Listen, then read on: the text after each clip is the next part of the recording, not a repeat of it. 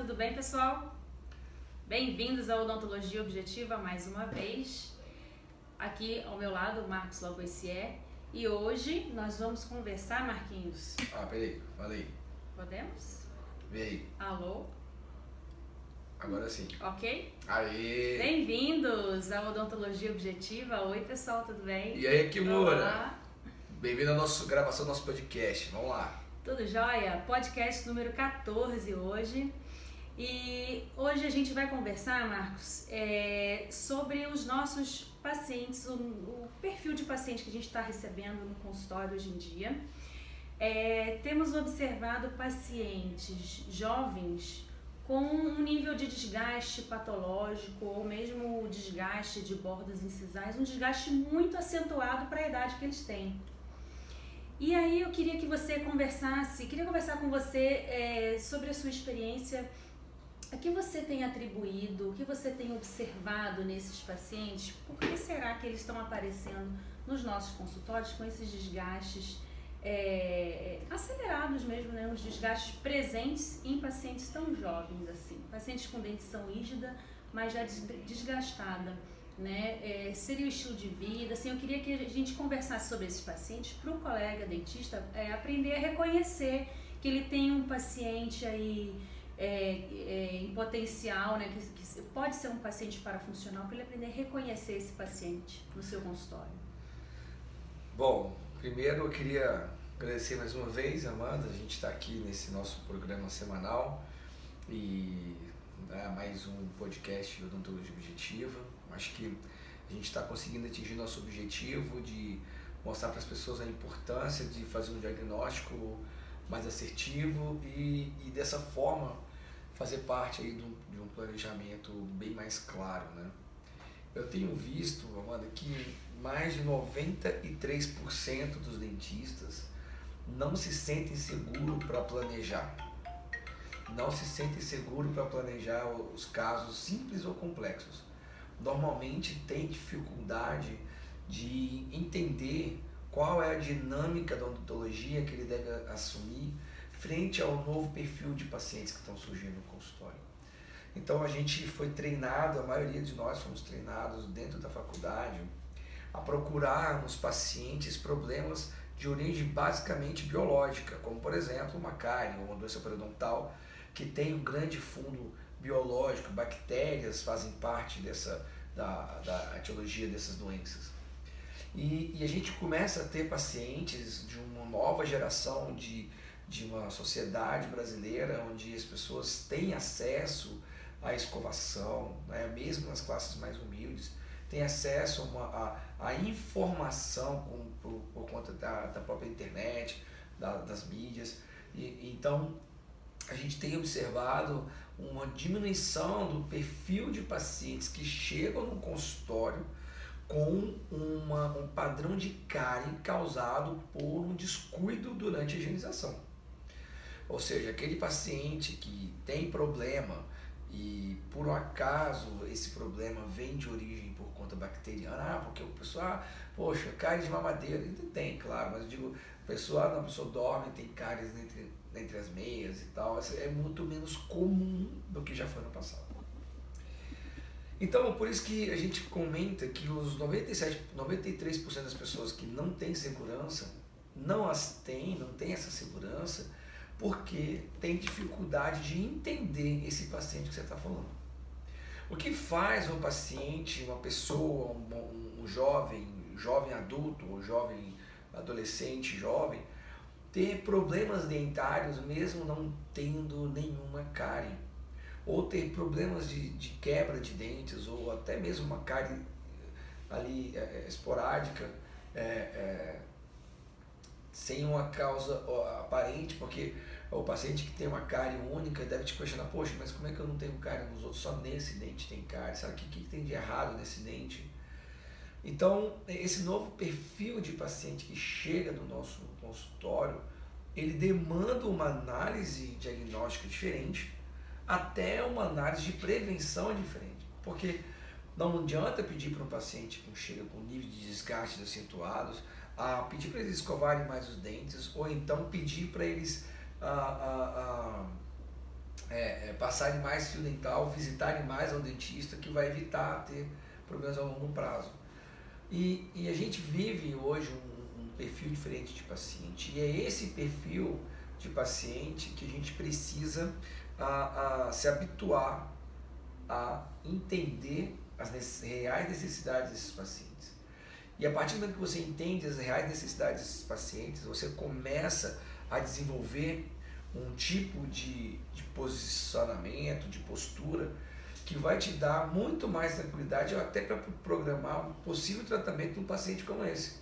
Até para você conseguir uh, fazer com que o seu trabalho seja reabilitador com ortodontia, com resina, com cerâmica, com qualquer material que seja, ele tem uma longevidade. Então, se você não entende o que aconteceu para quebrar ou para destruir aquela boca, provavelmente você pode cair no mesmo erro e fazer um novo tratamento com os mesmos problemas uh, originais do, do, tratamento que foi é, do, da boca que estava uh, íntegra antes, né, sem, sem tratamentos. Então, assim, é muito legal você tocar nesse assunto, é um assunto que a gente acha que o novo perfil de paciente, ele, ele exige do profissional uma nova postura. Acho que o primeiro ponto que a pessoa precisa entender ao para a gente até falar do que você perguntou especificamente, como o que, qual tipo de padrão de vida, o que, é que está mudando nos pacientes, e precisa entender o seguinte. Eu vou explicar o que eu acho desses novos pacientes, mas antes mesmo de a gente explicar o que, que acontece com esses pacientes, a pessoa precisa entender que existe sim uma nova forma de abordar esses pacientes, porque eles estão mudando. E se a gente não evoluir junto com esses pacientes, a gente tende a ficar para trás. E você acha que a nossa anamnese, é, nossa anamnese, lógico, vai ter que mudar, né? Você tem que ter uma nova forma de abordar. Quais, quais as perguntas, assim, novas. É, é, como é que eu devo abordar, assim, como investigar, né? Que perguntas eu devo inserir na minha conversa inicial com o meu paciente para eu poder tirar dele alguma informação que já me já ligue um sinal de alerta ali para eu poder é, direcionar melhor o meu exame clínico, né? Já acha, já pensando que esse paciente pode ser um candidato a ter uma parafunção. É, é interessante você colocar isso dessa forma, porque o que, que, a gente observa? Observa assim, que por um tempo o, o diagnóstico era baseado na anamnese enorme, perguntando, ah, sua gengiva sangra quando você escova, ah, você, você tem uma queixa, não, não, não. E tudo bem, essa, essa anamnese, assim, esse questionário de perguntas referentes a, a auto autoindicação dos, dos problemas que o paciente tem, é, é uma anamnese que, que, que vai cada vez mais uh, sendo substituída por uma boa conversa. Uh, o que acontece é que o perfil desses pacientes novos que chegam no nosso consultório com esse problema, o perfil deles é muito similar. Qual que é o perfil básico deles? Eles simplesmente têm uma grande questão. Primeiro, é, todos esses pacientes, ou a grande maioria deles, tem uma báscula articular muito grande, uma férula articular, ou seja, tem um, um, um ponto de desequilíbrio da mandíbula.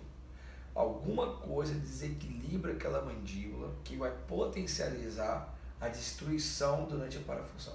Lembrando que a parafunção não é uma doença, não é um, uh, um problema que a gente tem a solução, tá? não existe nenhum tratamento específico para o bruxismo, apertamento, que a gente tem é, é, é, é, que proteger o sistema desse, desse padrão de, de, de movimentação é, involuntária, que é o, o bruxismo, seja diurno, seja noturno. Agora, esse paciente que chega com a boca destruída, porque o que acontece? É óbvio que o paciente que tem os dentes não destruídos, ele não vai ao dentista e ele não está nesse padrão. Mas as pessoas que procuram um dentista com os dentes desgastados, com um ou outro dente quebrado, ele já quer saber, poxa, por que quebrou? E o que, eu posso fazer para evitar que quebre os próximos? Porque a gente sabe quanto é caro, no sentido maior da palavra, perder um dente. Um, um tempo atrás, a geração dos meus avós, perder um dente era como se fosse perder a unha ali, cortou a unha e tudo bem, tem um monte, são 20 e tantos, perder um, dois, três, não faz diferença a nossa geração já sabe que quanto sai caro, não no sentido financeiro, mas no sentido biológico, perder um dente, dois, três, quanto que isso gera um monte de desequilíbrio no aparelho estomatognático e também gera uh, uh, essa, essa uh, essa incerteza da estabilidade a longo prazo. Então, assim, esse paciente que chega, a primeira coisa que você vai analisar neles é que eles têm uma vida associada à ansiedade. É muito, confuso, é muito comum a confusão entre estresse e ansiedade. O estresse, né, ele, ele é uma palavra muito mais ampla do que ansiedade. Mas o que realmente tem sido mostrado nos estudos que gera uma atividade profissional muito mais acentuada não é necessariamente o estresse. Ou seja, você pode estar estressado porque você está. É, você pode estar estressado porque alguém te fez uma raiva. Não necessariamente você vai ranger os dentes, mas se você ficar ansioso por uma prova, você vai ficar ansioso por uma questão, um, um, um WhatsApp que você mandou para aquela pessoa que você gosta e ela não respondeu. A, a ansiedade que nutre a nossa geração ela é o maior fator que vai gerar um estímulo para a alteração da parafusão.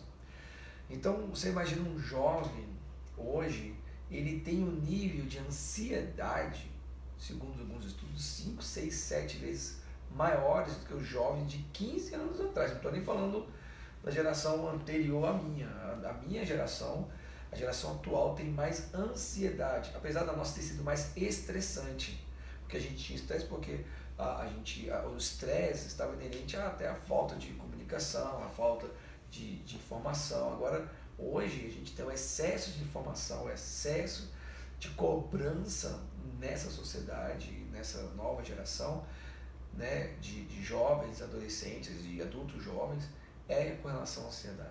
Ser um bom boa pessoa, ser um bom profissional, se passar no concurso, seja é, relacionamentos amorosos, como é difícil, né? Assim, parece difícil, porque as pessoas não se encontram mais pessoalmente, virtualmente, virtualmente não é igual pessoalmente, gera muito mais uma ansiedade. E, e, a gente tem estudos provando cada vez mais que o grande mal dessa sociedade não é a Coca-Cola, e sim a ansiedade. Né? É óbvio que a alimentação ácida, oriunda dos, dos refrigerantes, das bebidas alcoólicas, dos, do, do, de toda a alimentação no, da nossa geração, que houve uma acidificação geral da alimentação de uma forma ah, bem clara, isso também influencia talvez na, numa, numa facilidade maior de, de destruição dos esmaltes. Né? A própria abrasividade dos, dos dentifrícios, né, da pasta de dente, ela chega a ser um fator que também afina ou diminui a espessura do esmalte de proteção no dente. Então é claro que a gente tem vários aspectos que vão também interferir.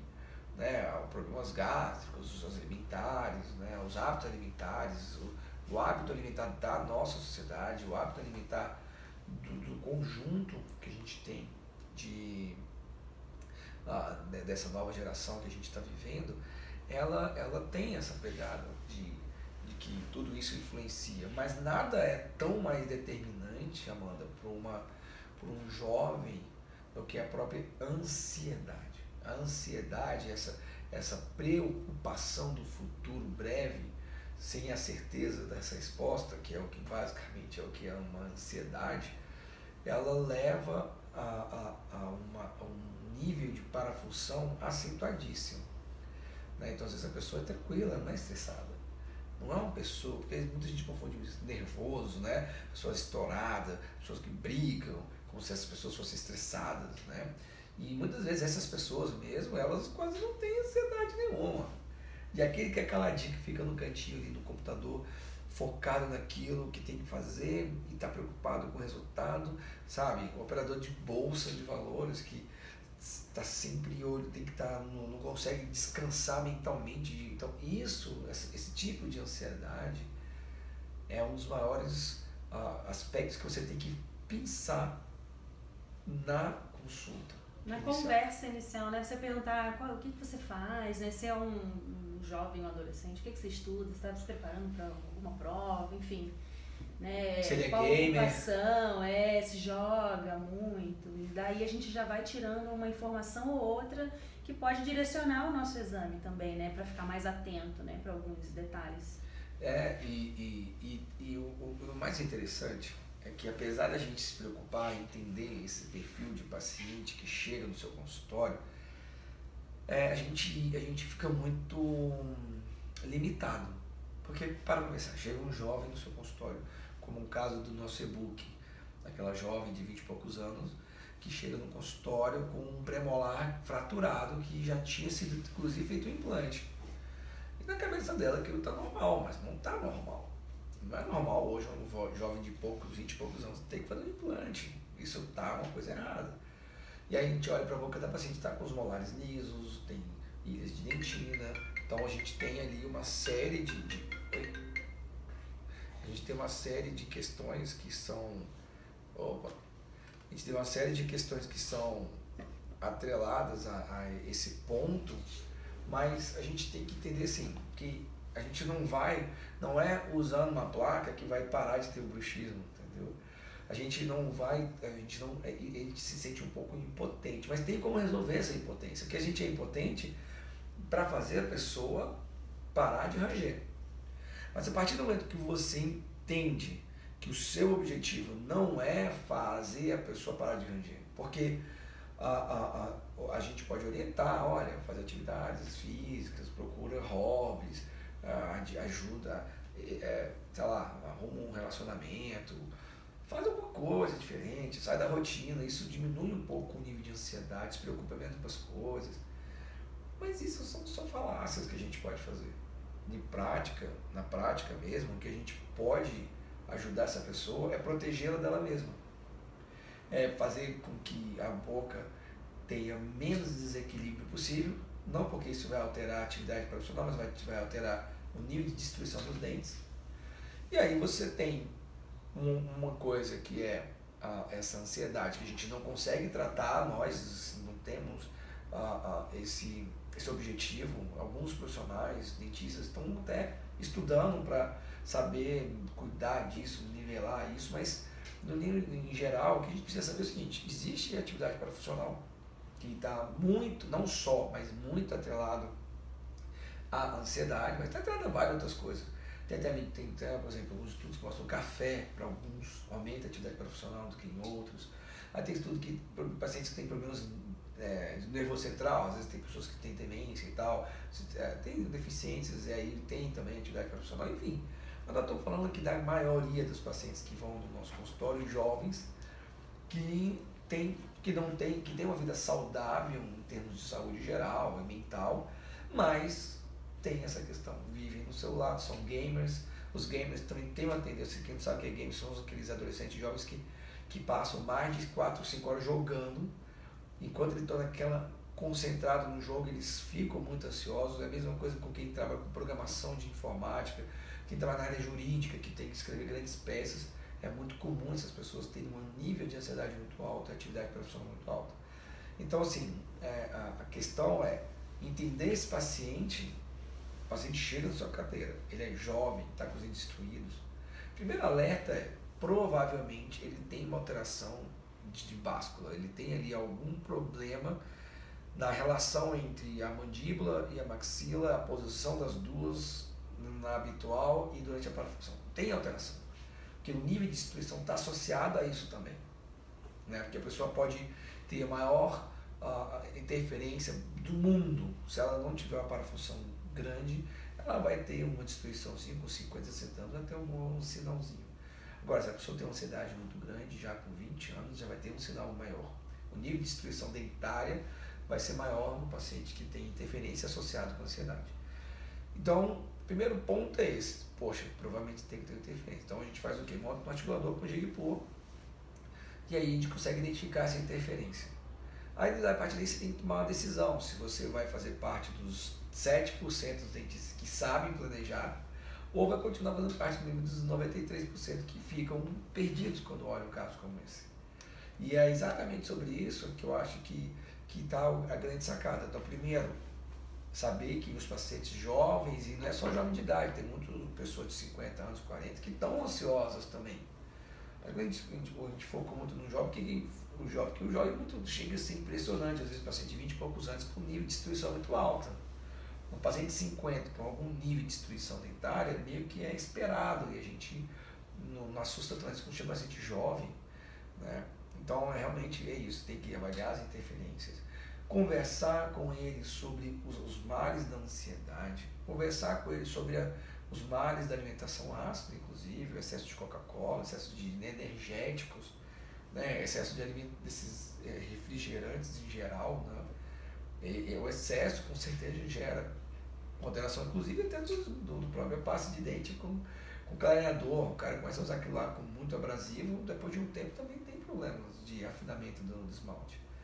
Então a gente tem que orientar o paciente nesse sentido e daí tomar uma decisão de como tratar, de como equilibrar esse sistema e depois proteger.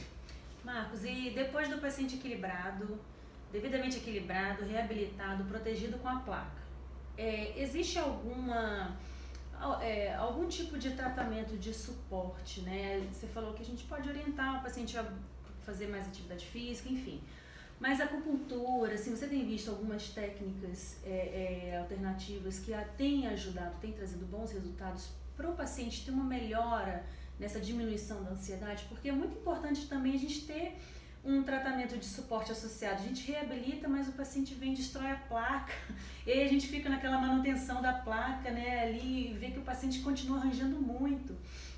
E, e às vezes o paciente esquece, não usa a placa e começa a desgastar a tua cerâmica que você acabou de colocar.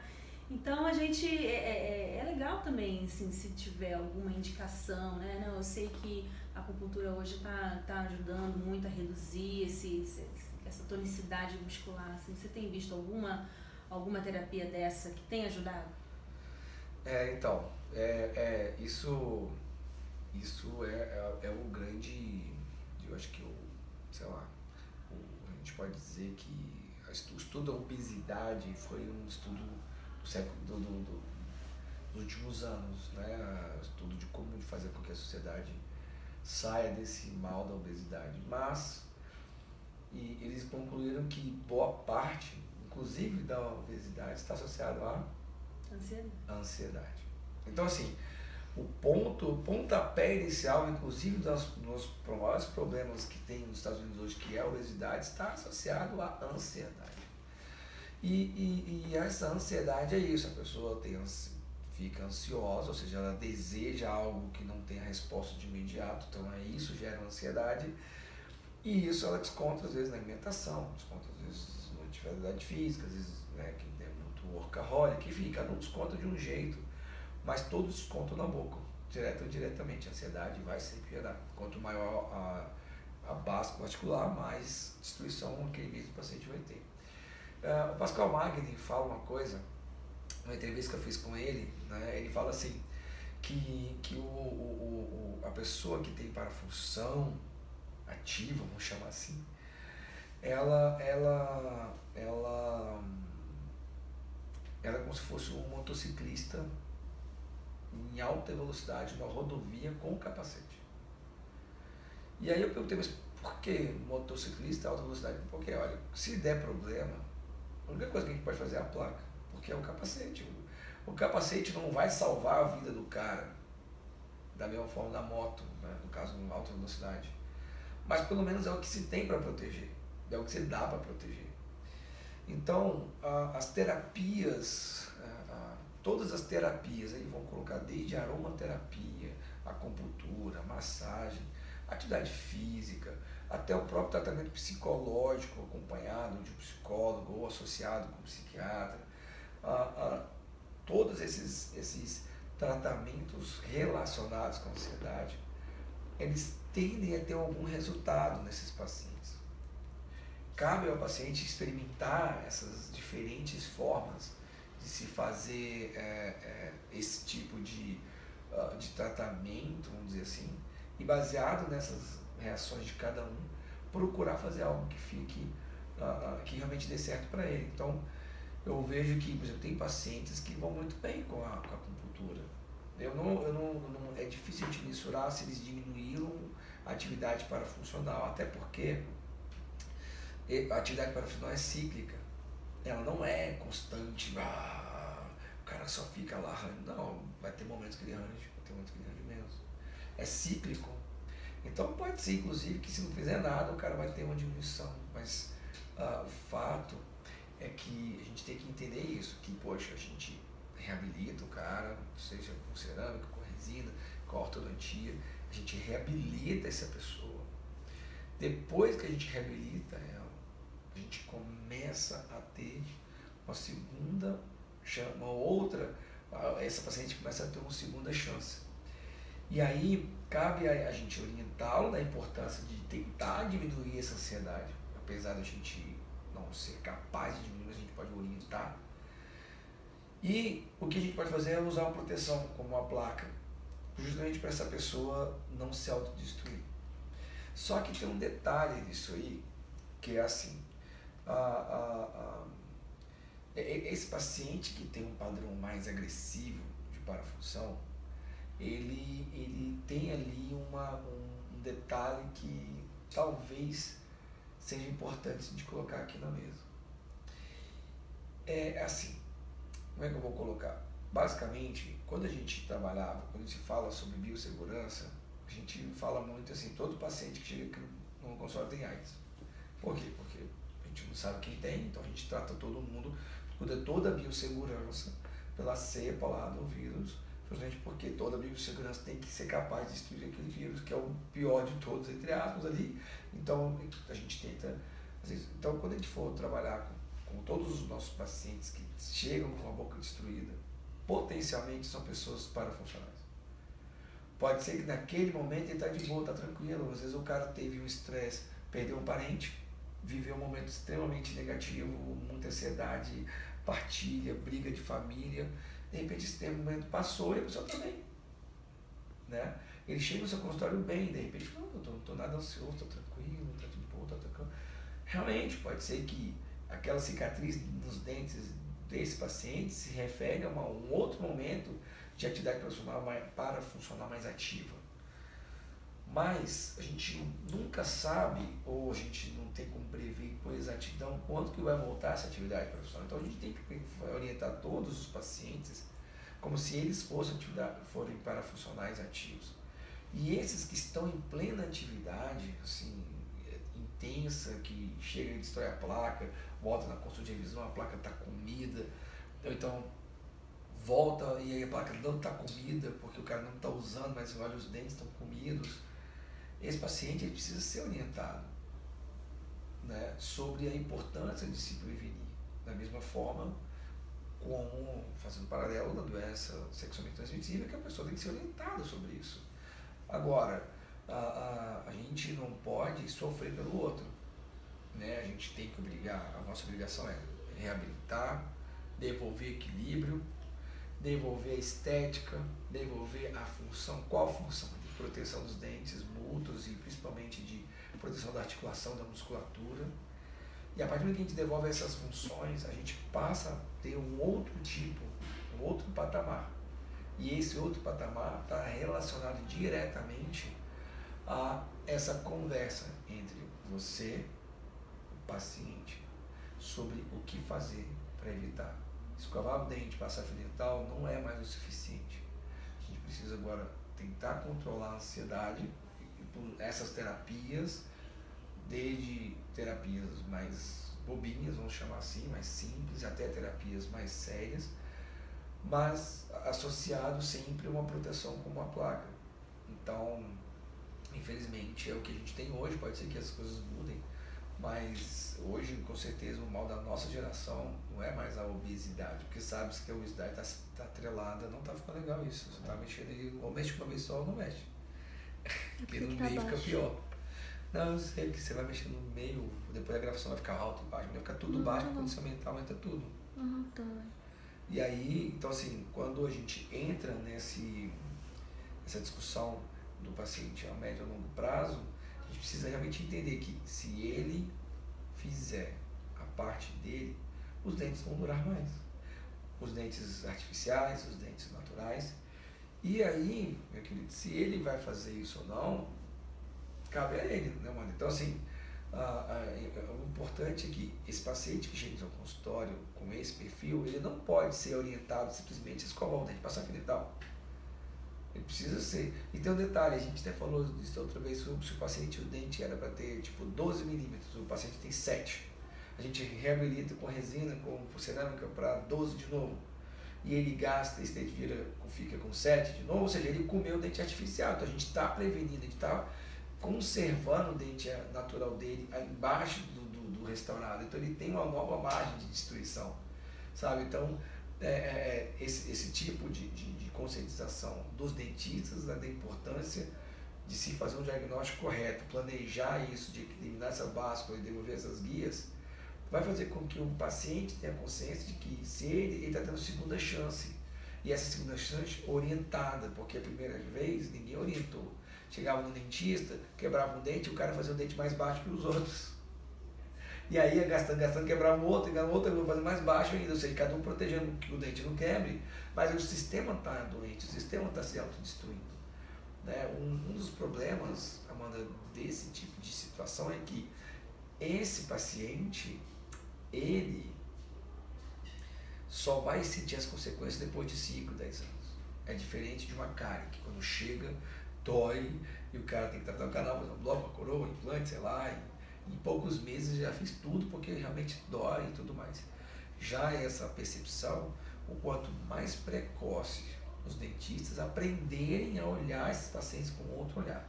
Quanto mais precoce a gente puder reabilitar esses pacientes, lembrando que às vezes só precisa de um movimento de ortodontia, uma correção de planos, ou então ele precisa só de uma reconstrução de alguns toques para devolver estabilidade junto com a guia.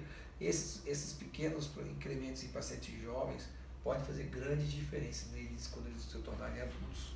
Marcos, e você acha que nos pacientes que a gente está reabilitando e que tem, estão no momento ali com uma atividade parafuncional bem elevada, você acha que a, a aplicação de toxina botulínica pode ajudar? Te traz algum benefício ou te atrapalha? O que, que você pensa a respeito? É, a, a, a, o uso do, do, do botox, do, da toxina, como parte terapêutica, é sempre um pouco.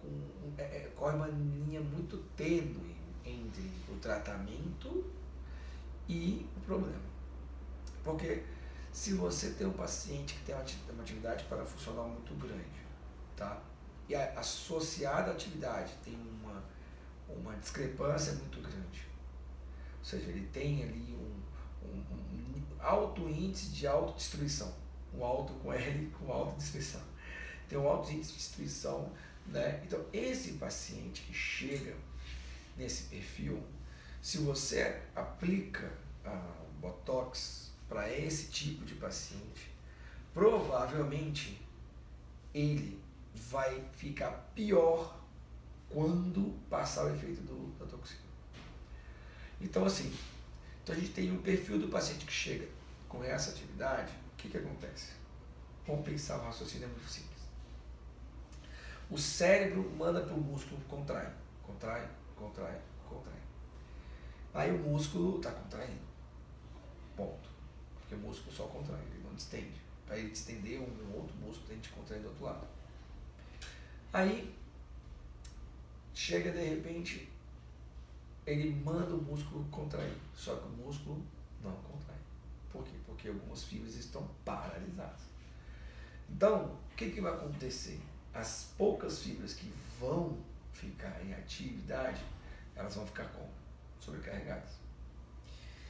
E quando a toxina, o efeito dela passar, o, se ainda existir o, estímulo contrai, contrai, contrai, existe a tendência quando voltar, essa, essa, essa musculatura voltar ainda mais forte, porque os músculos que estão funcionando vão estar mais hiperplasiados e existe uma tendência de hiperplasia conjunta, por exemplo, o, o pessoa começa a malhar muito o músculo do braço, de repente o ombro começa a ir junto, porque existe essa associação dos músculos. Então você imagina, a, a, o cérebro continua mandando, existe o desequilíbrio, a mandíbula manca, o músculo todo funciona de forma é, restrita. Aí você põe lá a, a, a, a botox, realmente, em um certo momento, vai diluir a, tonicidade, mas os poucos músculos que ficarem ativos vão ficar sobrecarregados. Lembrando que, por exemplo, os músculos internos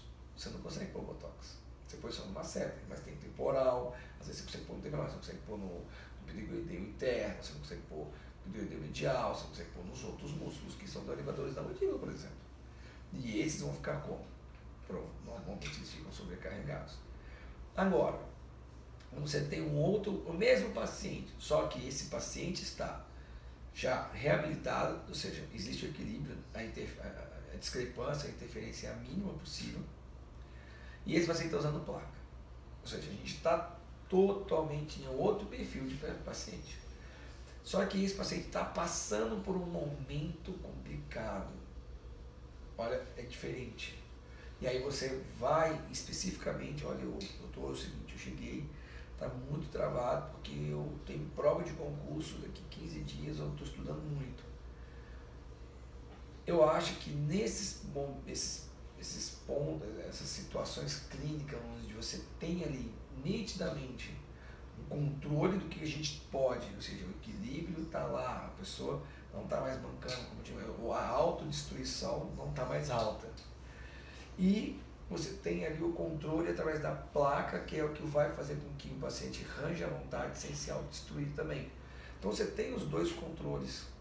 A partir desse momento, aí, se o paciente tem uma situação específica que você quer fazer com que ele sofra menos essa, essa, esse momento, eu acho que sim, pode até ser utilizado a, a, a Botox, a, a, a toxina, Até porque a musculatura já vai estar tá mais equilibrada também, né? Quando for acionado pela. Como não vai estar tá mais em, em desequilíbrio, né? Para ele fazer os movimentos, ele não vai acionar tantas fibras mais. É, é isso aí. Então, assim. É... Não vai sobrecarregar tanto a musculatura. Exatamente. Então, o paciente que está equilibrado, ele tende a, a ter bem mais controle. Aliás, o paciente está equilibrado, ele controle da parafunção tem de ser menos autodestrutivo. Ou seja, a, a, a grande questão é o paciente que destruiu o dente natural, ele é capaz de destruir o dente artificial, foi feito? Claro. O que a gente pode fazer para impedir que isso aconteça? Duas coisas somente. Uma, equilíbrio. Duas, placa. A gente não consegue ter uma terceira terapia efetiva contra a autodestruição. Lembrando que o fato de ter uma placa ou estar equilibrado vai diminuir a atividade parafuncional? Em alguns casos pode até aliviar sim. Alguns pacientes usam placa e sentem a musculatura bem, bem menos tensa durante a, a noite, acorda bem mais descansado. Muito provavelmente porque a musculatura, lembra, está rangendo para a esquerda, quem está fazendo os movimentos, se tiver com a guia, não é uma seta temporal. Então, mesmo que ele arranje 200 vezes para a esquerda, uma série temporal vão ser pouco acionados. Enquanto que se você tem uma, uma discrepância, uma alteração de posicionamento, uma báscula, e além disso tudo você tem uma, uma guia desgastada e os dentes fazem tudo em função em grupo, por exemplo, essa atividade parafuncional vai piorar ainda mais essa dor muscular, essa fadiga muscular.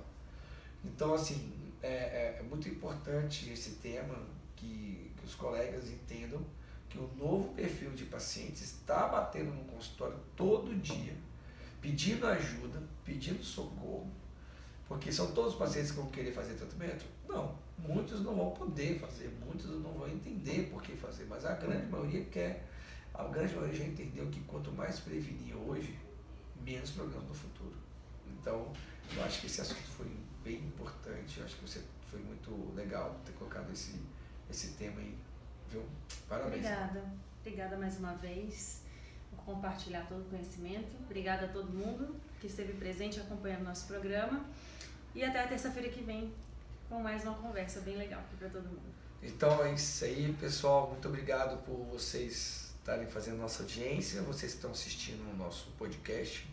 Tá? Se vocês estão curtindo, lembre de compartilhar, de comentar aqui, curtir e mandar aí para o nosso e-mail né, ou WhatsApp do, do BD sugestões de temas, do que vocês querem que a gente converse aqui dentro do nosso programa, tá?